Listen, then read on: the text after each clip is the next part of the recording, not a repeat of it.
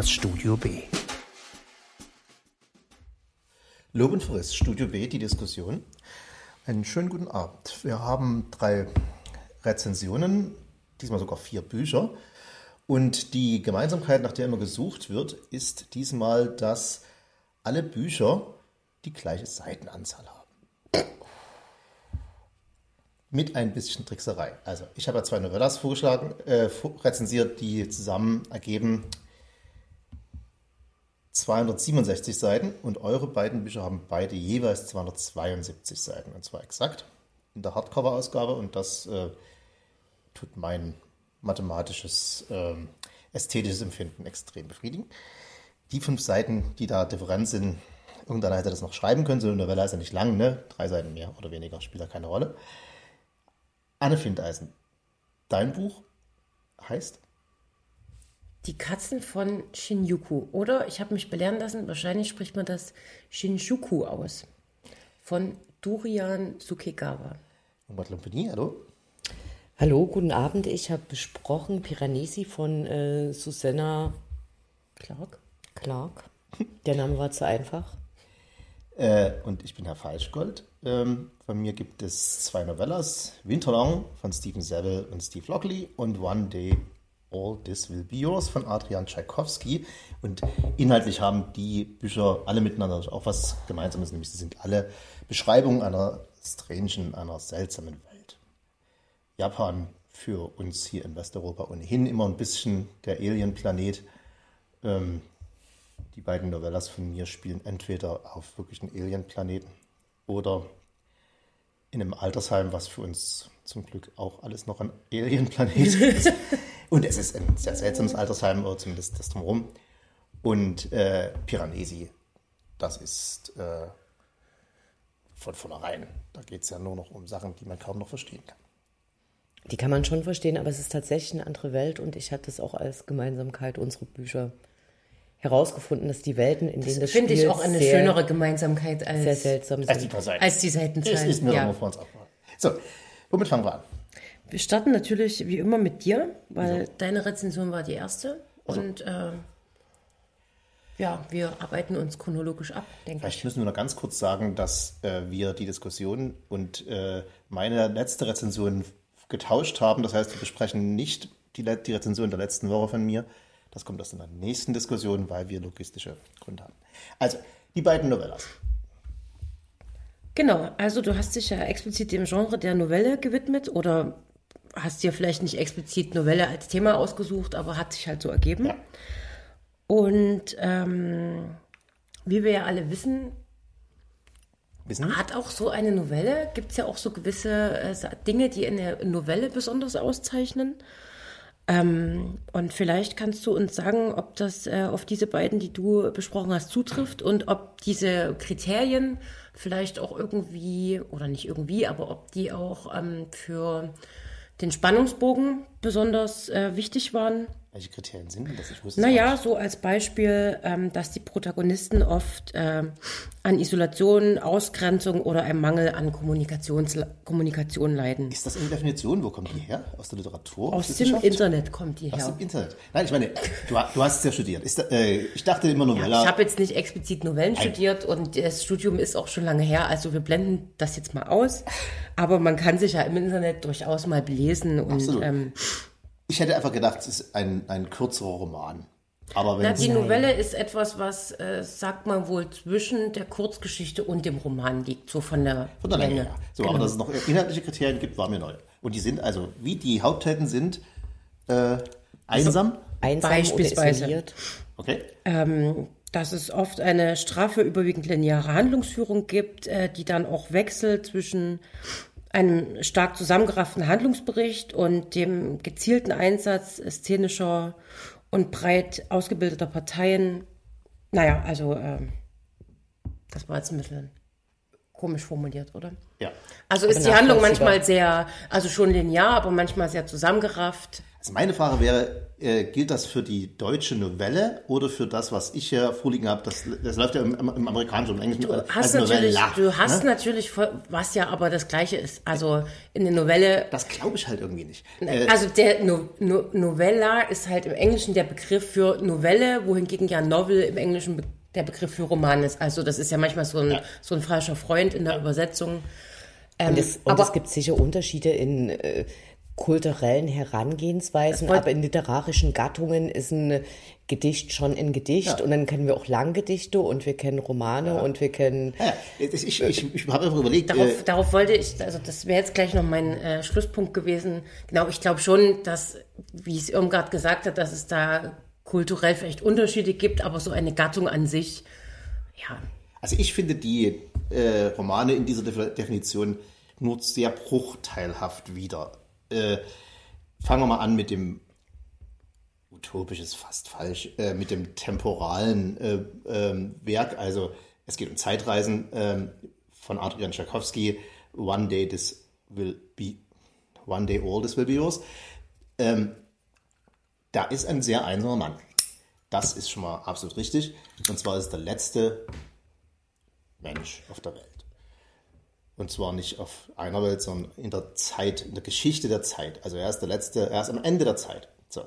Und er ist schon sehr einsam, aber ihm gefällt das extrem gut. Linear ist diese Story null, weil es fängt ja von hinten an, also am Ende der Zeit. Und er sorgt dafür, dass das auch so bleibt, weil er hat, er ist der Überlebende, der letzte Überlebende und der Sieger der sogenannten temporalen Kriege, also der Kriege, die man muss seinen Kopf drum rumkriegen. Es wurden irgendwann Zeitreisen erfunden und wenn du Zeitreisen kannst, kannst hast du ganz andere Möglichkeiten, Kriege zu führen. Man kann nämlich denjenigen, der gerade die Kanone abschießen will, als Kind schon umbringen und dann kann er nicht mehr die Kanone abschießen. So. Und im Großen und Ganzen hat er äh, das als letzter, hat er alle Löcher gestopft, dass sozusagen alle sich gegenseitig umgebracht haben und das war's. Äh, das ist natürlich nicht final, kann nicht sein, weil die Leute konnten ja früher Zeitreisen, also auch in die Zukunft. Also musste er Folgendes machen oder hat er gemacht. Er hat alle möglichen Löcher in der Zeitreisengeschichte so gestopft, dass die am Ende alle bei ihm auf seiner kleinen Farm, wo er mit dem Traktor rumfährt und Mais an, anbaut, äh, landen. Dann wird er gewarnt und dann schießt er die. Also ich denke, wir müssen äh, für unsere Hörerinnen und Hörer eine ganz, ganz große Inhaltswarnung wieder dran pappen, weil in den letzten 15 Jahren, die wir unsere kleine Radiosendung nun betreiben, gab es eigentlich immer den Grundsatz, wir verraten nichts von der Story. Und in der Rezension hast du es ja auch nicht gemacht, da wird ja wirklich nur sehr wenig angedeutet. Jetzt hast du die 100 Seiten komplett erzählt. Das ist keine Story, das ist das Schöne. Es ist eigentlich nichts weiter wie ein 108, 144 Seiten langes Gedankenspiel, ähm, zusammengehalten von der hervorragenden Schreibe, die Adrian Tschaikowski, der nicht, der nicht zum ersten Mal hier rezensiert wird, äh, ist das Ganze. Und es ist ja, weil Zeitreisen so ein Brainfuck sind, ohnehin kaum zu verstehen. Man muss da permanent äh, gegendenken und er macht im Prinzip, was man, wenn man Zeitreisen als Modell in seinem Buch hat, er wirft, er entwirft ganz kleine Bruchstücke von alternativer Geschichte, ne? also Hitler und hast du nicht gesehen und dann auch in der Zukunft, der Vergangenheit. Er reist da überall mal hin, Henry im Achten, was immer und das alles ist, ergibt keine Story. Es ist eigentlich nur viel Spaß dabei und ähm, deswegen ist es empfehlbar und lesbar. Es klingt aber enorm danach, als ob es dieses äh, Kriterium, dass es alles sehr dicht gedrängt ist, enorm gut erfüllt. Das stimmt ja. Und er ist allein und isoliert. Ja. Er fühlt sich allerdings nicht einsam. Er fühlt sich nicht einsam, bis er dann sich doch verliebt, ne? weil einer kommt dann durch ähm, und das muss ich jetzt äh, doch kurz spoilern.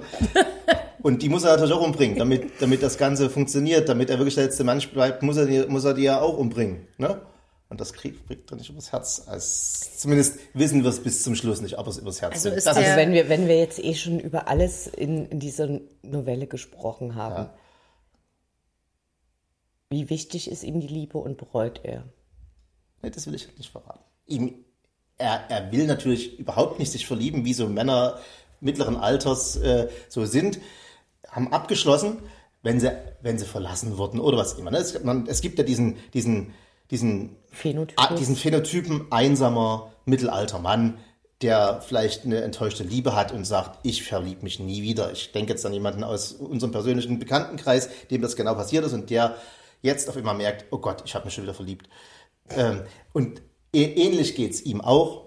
Und er hat natürlich diese große Zwickmühle. Eigentlich muss er sie umbringen, damit sein ganzes Gebilde von Zeitfallen, ne, damit er wirklich der, der letzte Überlebende ist, muss er ständig arbeiten und äh, Leute umbringen, damit es so bleibt. Aber ist diese verkappte Liebesgeschichte das tragende Element in der Ja, Novelle? wie- wie- Oder wie- ist das einfach noch, weil du sagst ja, eigentlich geht es um Gedankenspiele und äh, Hm? für mich ist das dann so wieder diese Was wäre wenn Frage. Wenn man diese Zeitmaschine hätte, dann könnte man dieses und jenes verändern. Das sind die Gedankenspiele und irgendwas muss es ja zusammenhalten und natürlich hält die Liebe wie in jedem guten Buch alles zusammen.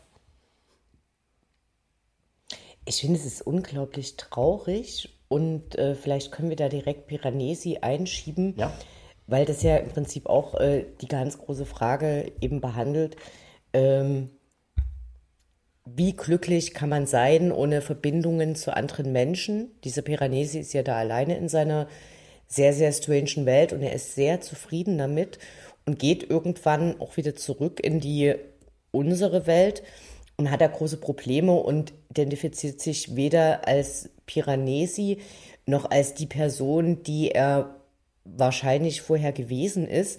Und da ist ja immer so die Frage, ist es besser, ähm, zufrieden zu leben und alles anzunehmen, so wie es ist, oder ist es ähm, wichtiger, den, den Schleier zurückzuziehen und da so eine absolute Gewissheit zu haben? Und da gefällt mir diese, diese Welt, in der er sich befindet, wesentlich besser, als es als Ziel zu haben, jede menschliche Verbindung zu kappen und der letzte Mensch auf der Welt zu sein. das also klingt so traurig. Vielleicht müssen wir ein bisschen Synopsis machen. Äh, der Piranesi kommt ja aus unserer Welt über einen, wir wollen jetzt nicht groß spoilern, aber das Also wir haben ja schon mehr oder weniger festgelegt, dass wir auch über Inhalte und Synopsis und Geschichten sprechen und spoilern. Ja.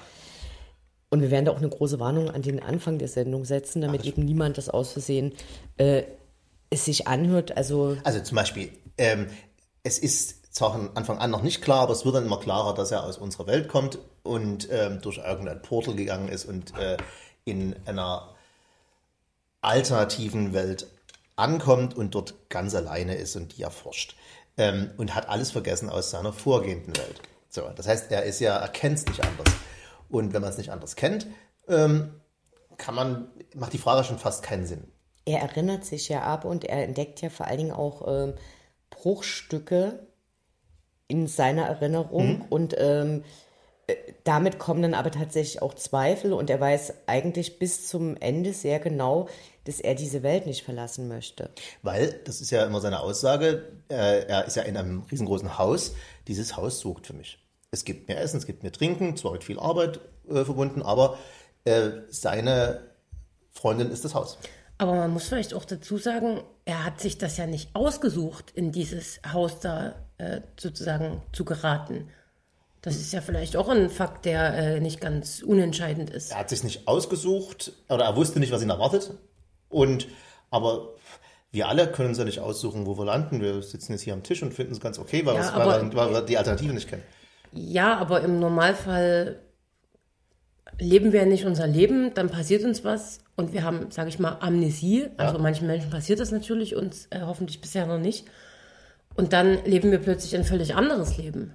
Und er stellt bestimmte Fragen nicht, die sich beim Lesen ja irgendwie auftun. Also zum Beispiel, er trifft ja diesen, die Person äh, des anderen zweimal pro Woche für eine Stunde und er gibt ihm Sachen. Und ich bin am Anfang so direkt drüber gefallen, dass es für mich ganz komisch war, dass er sein Leben beschreibt und also das wird ja in so Tagebucheintragungen gemacht und dass er sich da aber nie wundert. Also er beschreibt dann so, ja, der andere trägt elegante Anzüge und er hat mir Schuhe geschenkt und einen Schlafsack und dass das irgendwie Sachen sind, die ihn aber nicht zu der Frage bringen, warum gibt, warum hat er das und warum gibt es das in meiner Welt nicht?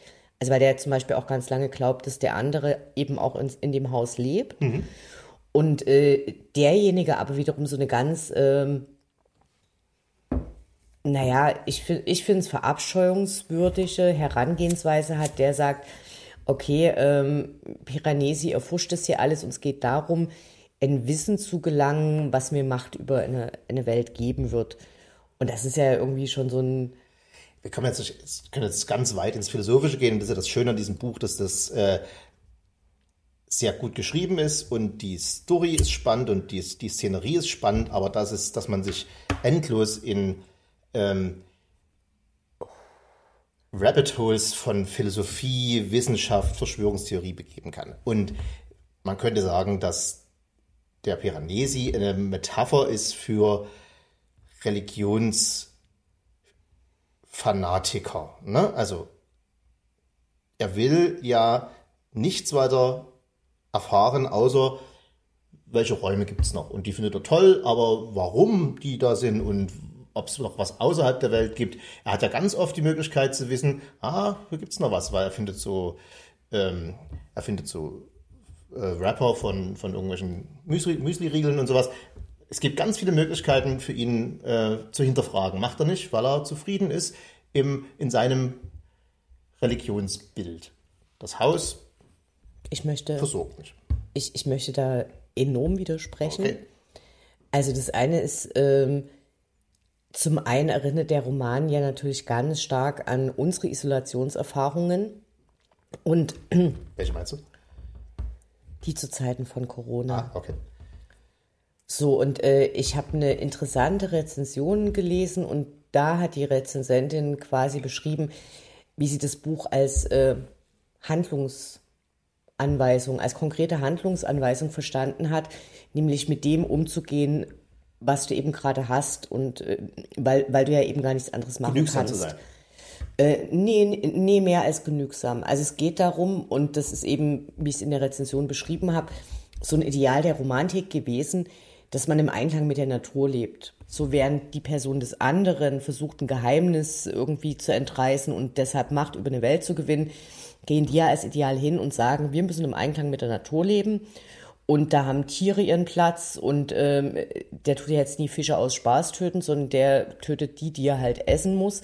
Und er hilft aber den Vögeln, die da kommen und umarmt die Natur. Also es ist eher eine, ein radikales sich in die Umwelt, wie sie ist, hineinbegeben und dabei optimistisch zu sein und sich gleichzeitig aber auch so, so gebogen zu fühlen, weil, also ich würde es eher als ein radikales Anerkennen der Umstände empfinden, nicht als religiösen Fanatismus.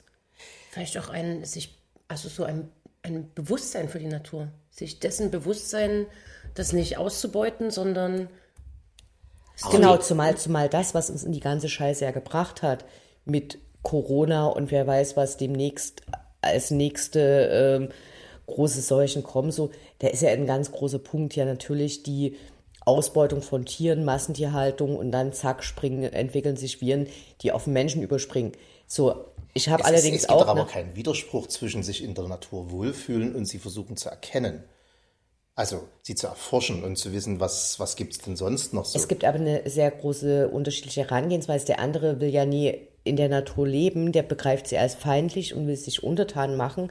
Und das ist eine Herangehensweise, die die Menschheit die letzten paar hundert Jahre nun wirklich exzessiv gemacht hat. Wir sind der Höhepunkt der Schöpfung, wir machen uns alles untertan, wir gucken.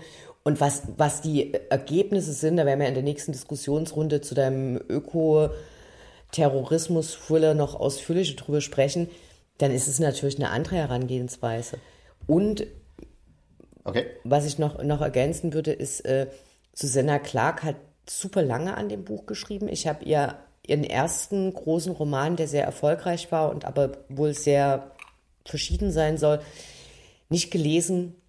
Die ist seit vielen Jahren sehr krank und die kann immer nur äh, ganz wenig schreiben und äh, ist erschöpft und lebt quasi auch ein sehr zurückgezogenes Leben und nimmt sich da auch Motive raus. Und das Buch ist ja zum, im Corona-Jahr erschienen, 2020. Und das ist aber quasi über die letzten 15 Jahre geschrieben worden.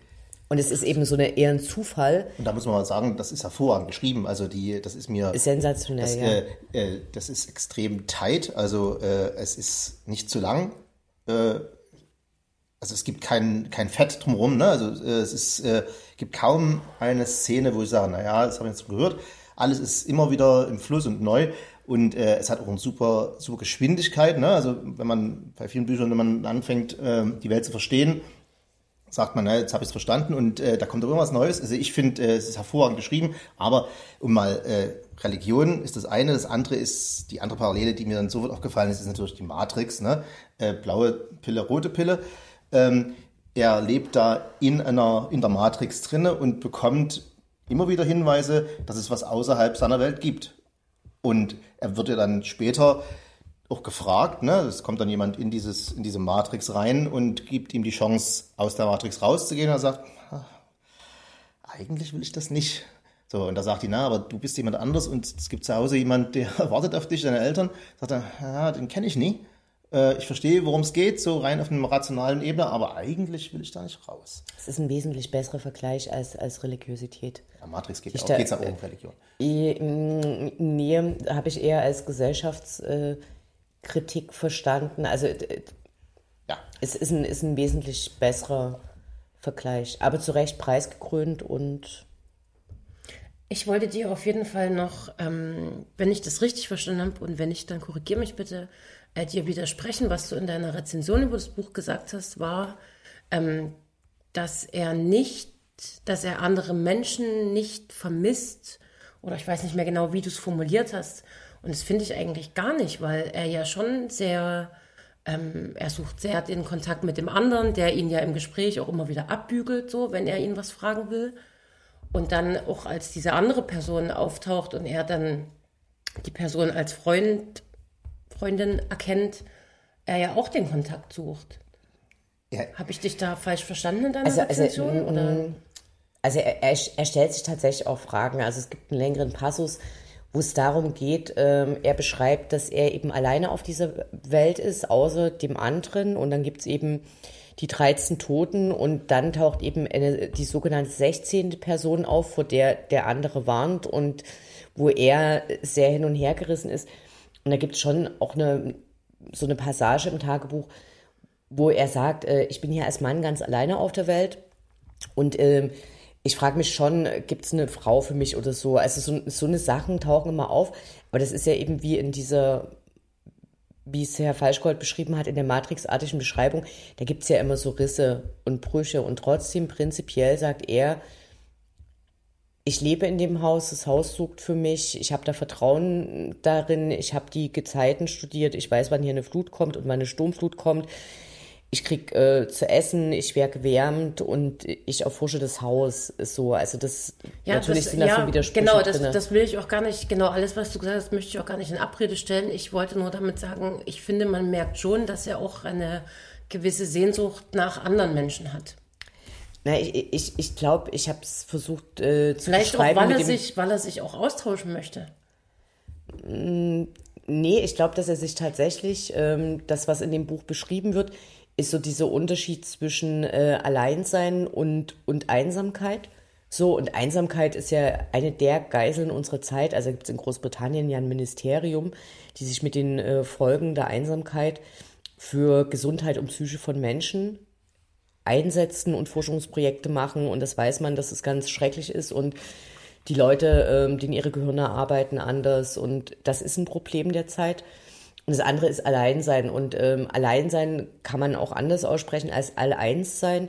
Und das ist was, wenn du eben tatsächlich äh, deine Umgebung, in der du bist, akzeptierst und äh, das auch genießen kannst. Also ich habe zum Beispiel bei der... Das habe ich noch nie, da bin ich noch nie drauf gekommen. Äh, es, es klingt ein bisschen esoterisch, ist aber tatsächlich in meinen Augen ein äh, bemerkenswertes Konzept. Ich war zum Beispiel äh, sehr froh, dass ich natürlich unter den privilegierten Bedingungen, die ich hatte, sprich ich musste keine Kinderbetreuung organisieren, ich konnte sowieso von zu Hause aus arbeiten, als ich festgestellt habe, ähm, wie wichtig diese diese Alleinzeiten für mich sind, dass es äh, sensationell gut für mich ist, wenn ich drei Tage mit niemandem spreche und Bücher lese und, und ich glaube, dass es mir um diesen Gegensatz da ging und dass es in dem Buch so, dass es eben dann auch Leute angesprochen hat, gerade in der, in der Pandemiezeit.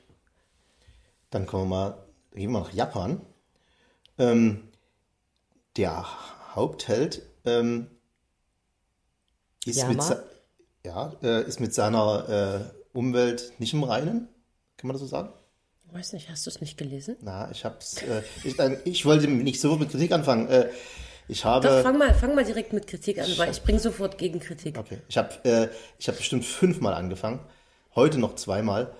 Ähm, es ist so fürchterlich übersetzt. Es ist für mich persönlich Und da muss ich äh, sofort reinkrätschen, weil, ähm, also das, das, das kannst du, ehrlich gesagt, kannst du das überhaupt nicht sagen, weil das könntest du nur beurteilen, wenn du Japanisch sprechen würdest und Deutsch und das in den Vergleich setzen. Darf so wie, darf- darf so ich- wie du Bücher auf Englisch liest und weißt, ah, und dann mal die deutsche Übersetzung liest. Ja, Darf ich- darf Ich möchte, ich Darf- möchte darf- extra reingrätschen. Du bist eigentlich schon los. Ich möchte reingrätschen. ja alle nacheinander rein.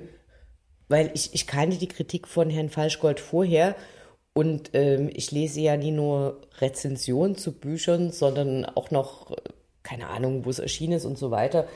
Und äh, die Übersetzerin Sabine Mangold äh, hat äh, viele preisgekrönte japanische Werke ins Deutsche übertragen, hat dafür einen Preis für ihr Lebenswerk bekommen von der Japan Foundation. Und ich habe ehrlich gesagt auch ein bisschen mit dem Stil des Buches gehadert. Ich glaube, dass es was ist, worauf man sich einlassen muss. Also zum Beispiel äh, jedes Mal, wenn ich Texte verfasse oder irgendwas äh, formulieren muss, äh, weiß ich, ich mache keine Wortwiederholung. Wortwiederholung werden angestrichen, schon immer in der Deutscharbeit. Und äh, wenn ich hier zitieren darf. Damit war eine schicksalshafte Wendung in meinem Leben quasi schon besiegelt. Was daran so schicksalhaft war, werde ich nun nach und nach erzählen. Also bin ich über dieses schicksalhaft gefallen. Dann ein Spiel hatte damit zu tun, dass ich zufällig in einer Kneipe beobachtet hatte, in die ich ebenso zufällig geraten war.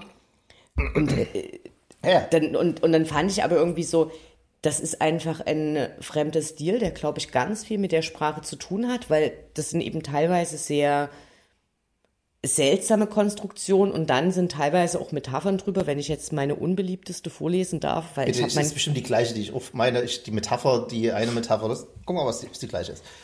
Ich krätsch dann auch gleich rein. Also ich habe da, ich habe da meinen Kopf nicht drum rumgekriegt. Das habe ich echt fünfmal drüber nachgedacht.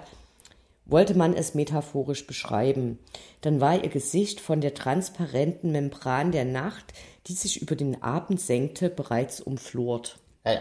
Das ist, genau, ist, ist, genau die gleiche Metapher, die ich auch meine. Äh, wärt ihr beide nicht äh, permanent reingegrätscht, hätte ich jetzt Folgendes gesagt. Äh, ja, du darfst aber danach krätsch ich auch direkt wieder dann rein. grätsch sofort rein. Dann, dann, ich, kann, ich kann drei Sachen Also wenn ihr alle noch dreimal Gretchen sagt, ist es das Wort, was wir heute am meisten gebraucht haben. Glückwunsch. Dann grätsch du wieder.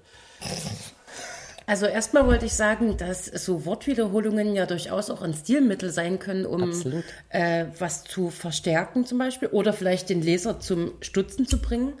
Und ich wollte auch noch sagen, weil du das, äh, weil du dich so schwer tust mit der Übersetzung und äh, mal davon abgesehen, dass du das nicht beurteilen kannst, weil du kein Japanisch sprichst, ist auch im Englischen, Deutschen und in jeder anderen Sprache gibt es ja Autoren, also nur weil es dieselbe Sprache ist, schreibt ja trotzdem nicht jeder gleich. Und das hat ja jetzt nichts mit der Übersetzerin zu tun, die nebenbei bemerkt noch, ganz kurz noch, äh, viele andere Sachen auch schon übersetzt hat und dafür ausgezeichnet wurde. Es ist dann halt einfach die, so schreibt der Typ dann halt einfach. Da, da, du nimmst mir die Worte aus dem Mund.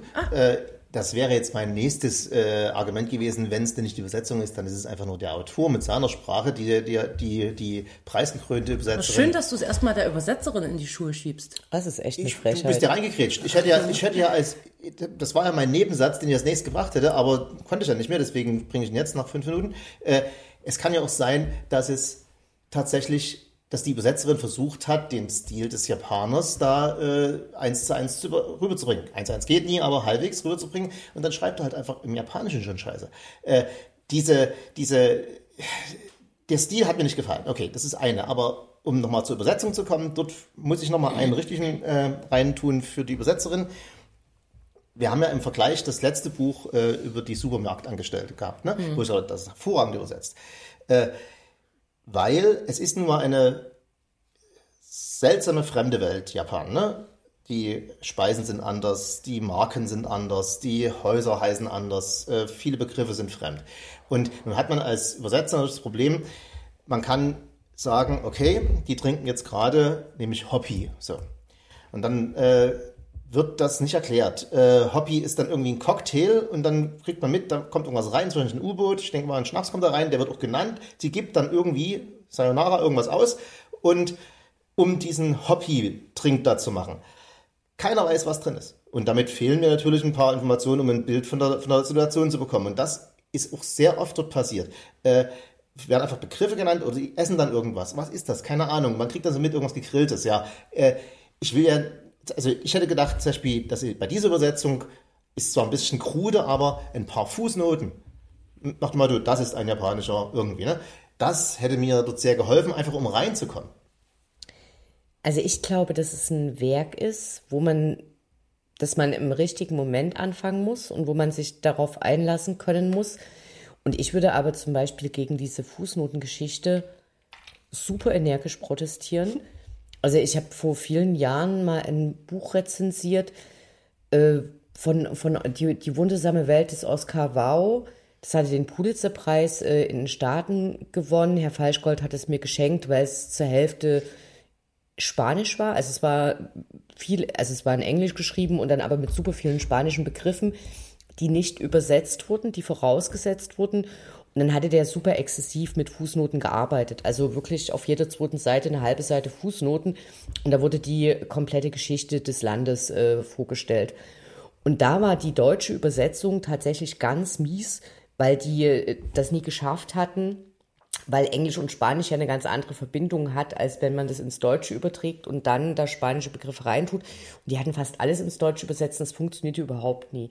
Und das sehe ich hier zum Beispiel überhaupt nicht, weil wenn wir Bücher lesen, wo es darum geht, dass jemand gerade in den Hügeln von Los Angeles rumfährt, dann gibt's, also ich habe mir das sagen lassen, da gibt's Leute, die setzen sich an Computer, machen Google Earth auf oder ein anderes äh, Programm, hm? genau Herr Falschgold, und gucken sich an, wo der Wagen rumfährt, wie das da aussieht. Bei und mein Gefühl, Harry Bosch an, gucke ich mir das an. Genau, und genauso denke ich, dass man erwarten kann, wenn man nicht weiß, was Hobby ist. Ich habe es auch als U-Boot interpretiert, weil es ist ein äh, heferhaltiges Getränk, es wird ein fucking Bier sein und da kommt ein Schnaps rein. Also ich habe tatsächlich auch an U-Boot gedacht. Wenn man jetzt nicht damit leben kann, dass man das nicht weiß und abbucht unter ja, Japan, andere Getränke, andere Sitten, andere Gesellschaft, dann kann man auch im Internet nachgucken. Da erwarte ich keine Fußnote, also weil das fände ich für eine literarische Übersetzung absolut daneben, dass man den, den, den, den Kultur nicht kennten dann noch zum Wasser tragen muss, nachdem jetzt hier schon jemand die Arbeit gemacht hat, das Werk vom Gefühl her und Inhalt und der Sprache her in eine andere Sprache zu transportieren, nämlich ins Deutsche. Okay, um einen positiven Spin zu bringen, weil deine Rezension hat ja relativ viel über das Buch erzählt und die Story klingt super interessant. Und deswegen war ich ja nochmal doppelt so enttäuscht, dass ich es äh, physisch nicht geschafft habe, das Ding zu lesen. Ich habe, glaube ich, eigentlich gar nicht so viel in meiner Rezension erzählt. Ja, äh, die Probleme des äh, Protagonisten waren interessant und äh, das so weit bin ich nicht gekommen, will ich damit sagen, und das ist schade. Ja, also im zum größten Teil habe ich das Buch als ähm, eine Gesellschaftskritik verstanden. Also es werden ja viele ähm, Probleme da angesprochen, wie seine ähm, Farbenblindheit, die ich hatte das, glaube ich, auch in der Rezension äh, zitiert, was, was ja selber auch im Buch steht, dass irgendwie jeder fünfte. Fünfte oder zehnte Mann, Mann Jeder fünfte Mann, diese, ja. diese Rot-Grün oder Schwäche oder Farbenblindheit hat, wohingegen das bei Frauen viel seltener verbreitet ist. Und man davon, und der Protagonist ja selbst auch davon ausgegangen ist, naja, wenn das so viele betrifft, dann kann das ja für mein Berufsleben gar kein Problem sein. Und ähm, der Autor uns schon sehr darauf stößt, dass das in der Gesellschaft eben doch ein ziemlich großes Problem ist, weil es viele Menschen dazu zwingt, dass sie Berufe nicht ausüben können, die sie gerne ausüben möchten. Zum Beispiel dafür schlechtere Jobs annehmen müssen, wie unser Protagonist ja auch. Ich, äh, wir haben jetzt keine allzu große Samplegröße, aber jetzt doch schon ein paar japanische Romane hier besprochen und ich frage mich ein bisschen, gibt es japanische Romane, die keine Gesellschaftskritik sind? Fast in jedem, was wir bisher hatten, waren die Leute äh, unzufrieden mit dem, wie die japanische Gesellschaft funktioniert. Na, wahrscheinlich ist ähm, weiß ich jetzt nicht. Ich glaube, wir haben viel zu wenig japanische Romane zu, besprochen, um so das provokanter Spruch, irgendwie, ne? ja. Wie viele japanische Romane hast du jetzt nochmal besprochen? Na, ich nicht, du. Achso, du machst ja die Reihe. Aber ja, wenn das nun mal so ein großes Thema Die ist, dass ich, scheint dass ein ich, entscheidendes Thema zu sein dass in ich Japan, das, ne? dass sich das lohnt oder dass das den Menschen so auf der Seele liegt, das immer wieder in ihren Romanen anzusprechen, dann why not? So. Nee, hast du das Gefühl, dass die Einsamkeit in Japan größer ist oder ein, ein großes Ding ist? Weil fast alle Keine Ahnung, also irgendwie- aus dem, was ich so lese, scheint das ja schon irgendwie ein wichtiges Thema auch zu Da sein. kommen wir ja zurück zur, zur Piranelli, Piranesi? Piranesi, ich schon Namen. Äh, Ne, ich ich glaube, ein großes Problem oder, oder was, man, was man aus Japan eben oft hört, sind, dass die Gesellschaft sehr strikte Anforderungen stellt Ja.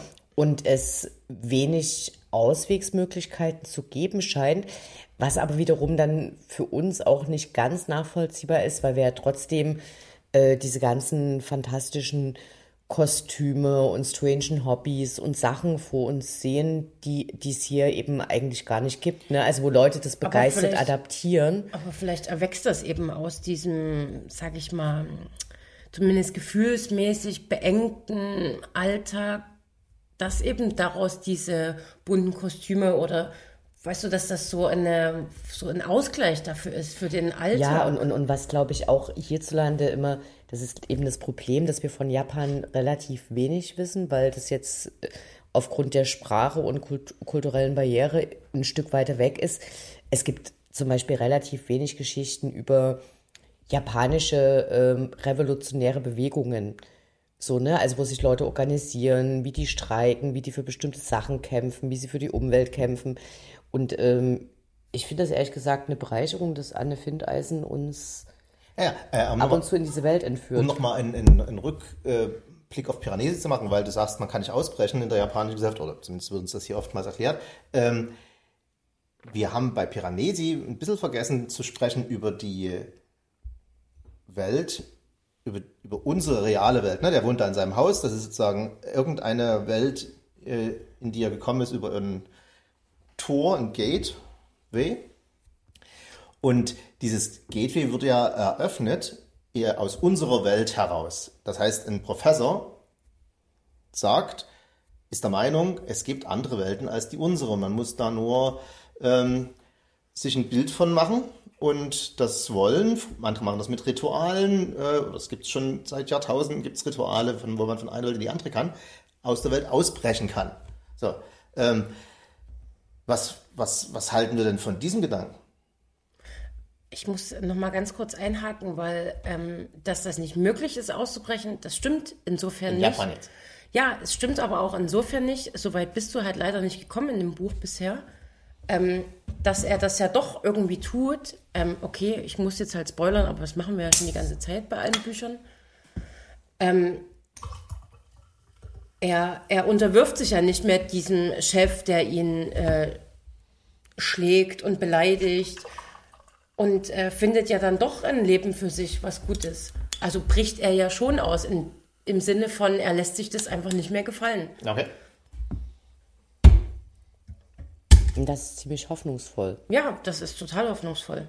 Naja, aber ähm, Die Welten, die erschaffen werden durch Gedanken. Also ich denke, ja, es ist ein großes Thema. Ich habe da viel an, äh, nee, nicht viel, manchmal an äh, Gigi Marke, denken müssen.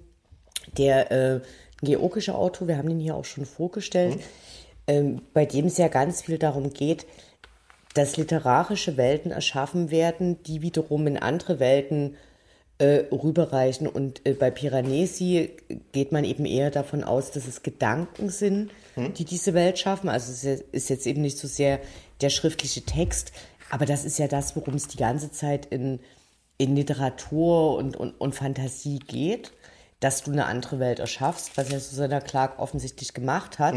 Und äh, bei bei diesem Weltenwechsel, also zum einen dem Erschaffen der Welt und aber auch das, das Wiederfinden dieses Tunnels in diese durch Gedanken erschaffene Welt, liegt ja laut dem äh, fiktiven Wissenschaftler, dessen äh, ähm, Zitat dem Buch vorangestellt ist, darin, er sagt, er braucht diese Rituale gar nicht, sondern das schafft es so. er schafft es so, indem er sich sehr genau an eine Szene erinnern kann, wo er ein sehr kleiner Junge ist, der in einer bestimmten Luft steht. Es ist Sommer, es ist hell und es ist der Duft nach Heu in der Luft und er schafft es sich darin zurückzusetzen und kann darüber eben dieses Tor finden. Und ich glaube, das ist ja was, was äh, eine Erfahrung, die Leute die ganze Zeit machen. Also ein, zum Beispiel eine der Sinne, die dafür sehr gut geeignet sind, sind äh, Gerüche und Düfte. Und ich weiß relativ genau, welches Beispiel Herr Falschgold aus der Literatur jetzt dazu bringen möchte. Nein. Äh, ja, äh, du meinst sicherlich äh, die, die kleinen Kekse von. Ähm, die Madeleines. Die Madeleines heißen sie, ne? Mhm, von. Ulysses. Äh, wie wieder? Von in Ulysses. Nein, nein, nein, nein. Äh, das meine ich nicht. Äh, nein, ich meine die Madeleines von Proust auf der Suche nach der verlorenen Zeit. Das, so kann man sich natürlich, äh, das meinst du sicherlich, äh, genau, in, genau. Und, und es, es gibt andere dazu, Welten begeben? Es gibt dazu aber auch äh, sehr viel Forschung und die meisten Menschen haben ja diese Erinnerungen. Ne? Also zum Beispiel, wie hat die Wohnung von der Oma gerochen, weil die hat immer Apfelkuchen gebacken oder wenn man unvermittelt einen bestimmten Geruch in der Nase hat. Zum Beispiel bei mir ist es immer äh, ich habe in meiner Jugend, die lange, viele Jahrzehnte her ist, äh, ab und zu gekifft und heutzutage raucht man ja eben eher Gras. Und jedes Mal, wenn ich Shit rieche, also ungefähr einmal alle drei Jahre, dann überkommt mich da der unbändige Wunsch, äh, wieder zu kiffen, weil das so fantastisch riecht, weil ich damit ganz bestimmte Erinnerungen verbinde. Es können Parfüms sein, das können, äh, wie hat ein bestimmter Ort gerochen, ein Museum, jemand, den man kannte. Und ich glaube, dass eben dieses Erschaffen anderer Welten, also eigentlich wird die Frage nach Fantasie gestellt. Nach Erinnerung, nach Fantasie und du kannst es schaffen mit Gedanken, mit Literatur und ich glaube, das ist die so das zugrunde liegende Motiv. Das ist übrigens auch Susanne Clarks äh, ähm, Werke durchziehender äh, Faden, weil das, äh, das ist ein, ihr, ihr vorgehendes Buch äh, Jonathan Strange und Mr. Norrell, ne? Äh, du hast vorhin gesagt, du hast es nicht gelesen. Ich bin fast 100% sicher, dass du es gelesen hast, weil ähm, entweder hast du es gelesen, ich habe es gelesen, ich weiß es, oder wir haben zumindest eine Fernsehserie, ich glaube, das Ding wurde verfilmt. Ähm, und das Buch hat mich damals extrem geflasht, weil es ein hervorragendes Fantasy-Buch war, äh, ist aus dem Jahr 2004, also man könnte äh, es sich selbst vergeben, wenn man es vergessen hat. Auch damals ging es darum, ohne groß zu erzählen, worum es geht, äh, Historiker in Großbritannien sind also fiktive Historiker sind der ganz starken Meinung, dass man bis zum bestimmten, bis im Mittelalter, ein bisschen später, dass man, dass es Zauberer in Großbritannien gab. So. Und die beschäftigen sich theoretisch damit und versuchen dann Quellen dafür zu finden und merken nicht, dass es wirkliche Zauberer gibt, dass man zaubern kann. So. Diesen Sprung schaffen sie nicht. Und oh, ich glaube, ich habe die Fernsehserie gesehen, genau. ja. Und eigentlich geht es uns ja, wenn wir den Piranesi lesen, genauso, nur andersrum wir tun das als Literatur ab und naja, äh, das sind Gedankenspiele, die man so haben kann, um der Realität zu entfliehen, aber vielleicht geht es ja wirklich. Ich würde die Frage, glaube ich, anders stellen. Also, also vielleicht gibt es ja wirklich andere Welten und ich muss mich noch richtig konzentrieren. Also äh, äh, zum einen ist ja äh, die Mehrweltentheorie jetzt eine, die wirklich viel in Literatur, in Filmen, äh, theoretisch, wissenschaftlich behandelt wird. Ja. Und ich muss dann wirklich nur zu Anne Findeisen gucken und äh, den Katzen von Shinjuku. Und das ist eine andere Welt. Also ich habe mich eben da so ein bisschen mehr drauf einlassen können und hatte dann, also ich glaube, dass es Tage gibt, in denen mir das nicht gelingen würde. Und die Bilder, die dort gezeichnet werden und die beschrieben werden, das ist ja auch eine andere Welt. Ich habe beim Lesen von Piranesi zum Stichwort andere Welt noch daran gedacht, ähm, dass es vielleicht auch eine Metapher dafür ist, wie Menschen, die einfach eine andere Wahrnehmung haben, vielleicht aufgrund einer ähm, Behinderung oder Beeinträchtigung, dass deren Welt einfach auch ganz anders aussieht als die, die wir als unsere normale Welt wahrnehmen. Ich, ich glaube, dass, glaub, dass die Welt für jeden Menschen immer eine ganz andere ist. Also ich weiß, dass ich mich du mit weißt, meinen, was ich meine. Ich weiß, dass ich mich mit meinen Freundinnen in der zweiten Klasse, da haben wir monatelang diskutiert ob wenn ich blau sage und den Himmel zeige, das gleiche sehe und weiß, was meine Freundinnen sehen und wissen und ob die das gleiche Blau sehen oder ob die eigentlich rot sehen und blau dazu sagen, weil wir das gleiche vor uns sehen. Und weil wir normatiert sind. Weil wir, weil, weil, wer, wer legt denn fest, dass etwas so ist, wie es ist? Wie, wie, wie dieses eine Werk, was bei mir an der Wand hängt, wo, wo, wo die Frage gestellt wird, äh, das Gras ist grün, wer was anderes sagt oder behauptet, der ist entweder dumm, farbenblind oder ein Ignorant, wer aber will schon ein Ignorant sein. So, und wir haben ja gelernt, in Japan sind eben 20 Prozent der Männer haben eine äh, Rot-Grün-Schwäche. Und ich glaube, dass die Welt sich für jeden anders darstellt, weil einige haben besser verstanden als andere oder besser gelernt, wie das Steuersystem funktioniert oder wie man eine, keine Ahnung, bestimmte Erklärung macht oder dass es sinnvoll ist, seine Rechnung sofort zu bezahlen. Andere Leute können das aber gar nicht bezahlen und sind deshalb mit ganz anderen Fragen beschäftigt. Und ich glaube, dass es eben immer um den Wunsch der Verbindung von Menschen untereinander geht, die sich irgendwie auf was einigen müssen und dafür natürlich bestimmte Worte gebrauchen, aber dass sich dahinter nicht unbedingt das Gleiche verbirgt, ist ja auch finde, das hast du ähm, offensichtlich ziemlich gut zusammengefasst und beschrieben. Und damit wollen Kann wir ich dich einen- absolut drin bestätigen. Und damit wollen wir einen Schlusspunkt setzen. Dann ähm, hören wir uns am nächsten Mal wieder. Das war Anne Findeisen, Tschüss. Irmgard Lumpini auf Wiederhören. und Herr Falschgold.